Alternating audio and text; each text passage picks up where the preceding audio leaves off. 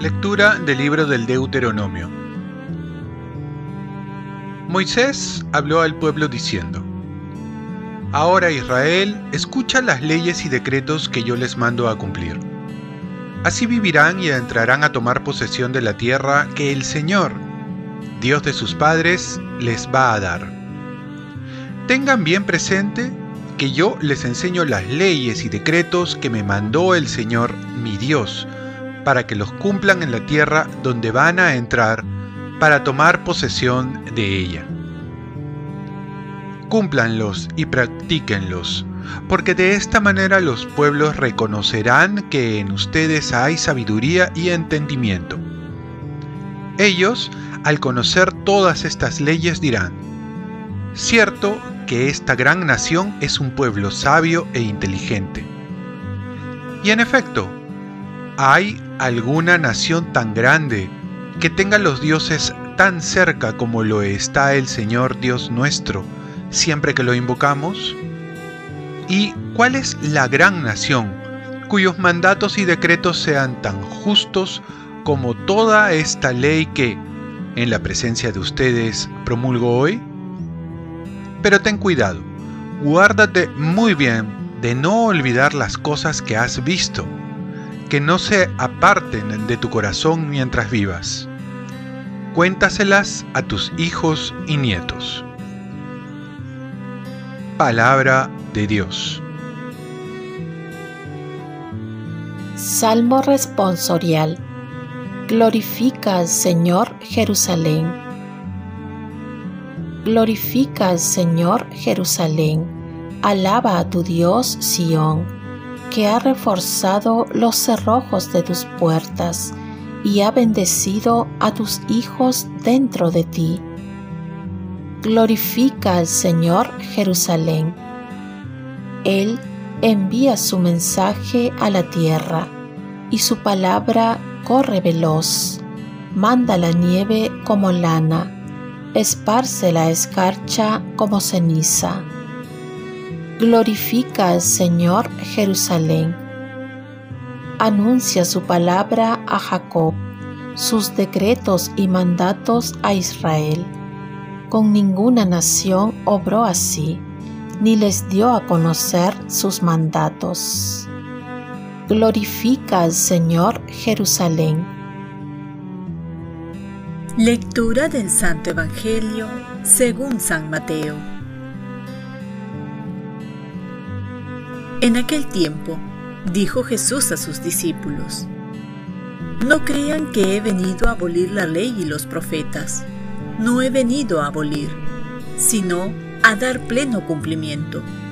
Les aseguro que antes pasarán el cielo y la tierra que deje de cumplirse hasta la última letra o tilde de la ley.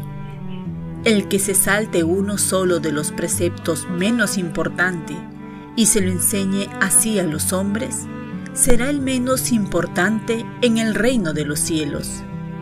Pero quien los cumpla y enseñe será considerado grande en el reino de los cielos.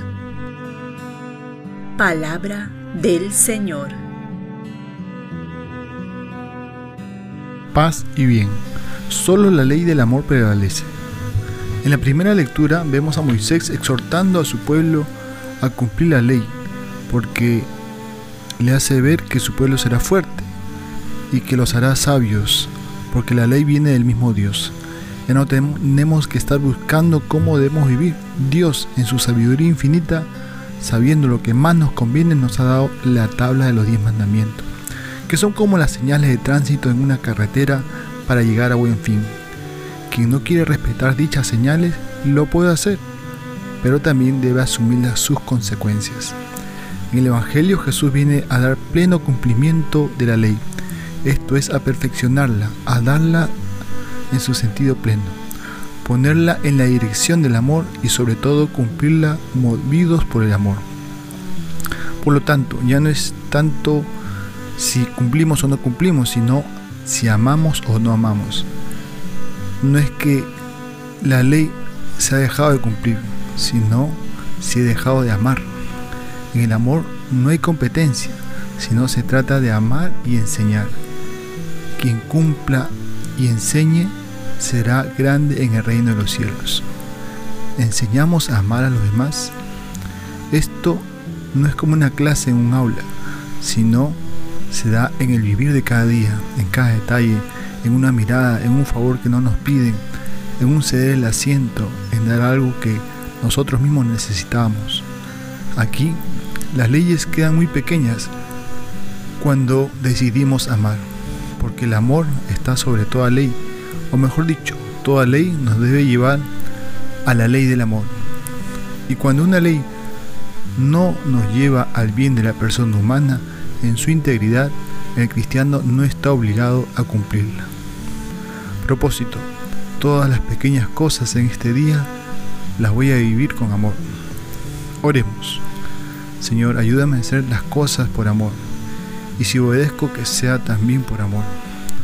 Sobre todo, no esperar cosas extraordinarias, sino comenzar haciendo pequeñas cosas con amor. Ofrezcamos nuestro día. Dios Padre nuestro, yo te ofrezco toda mi jornada en unión con el corazón de tu Hijo Jesucristo, que sigue ofreciéndose a ti en Eucaristía para la salvación del mundo. Que el Espíritu Santo sea mi guía y mi fuerza en este día para ser testigo de tu amor. Con María, la Madre del Señor y de la Iglesia, te pido por las intenciones del Papa. Con San José Obrero te encomiendo mi trabajo y mis actividades de hoy para que se haga en mí tu voluntad. Y la bendición de Dios Todopoderoso, Padre, Hijo y Espíritu Santo, descienda sobre ti. Cuenta con mis oraciones, que yo cuento con las tuyas y que tengas un santo día.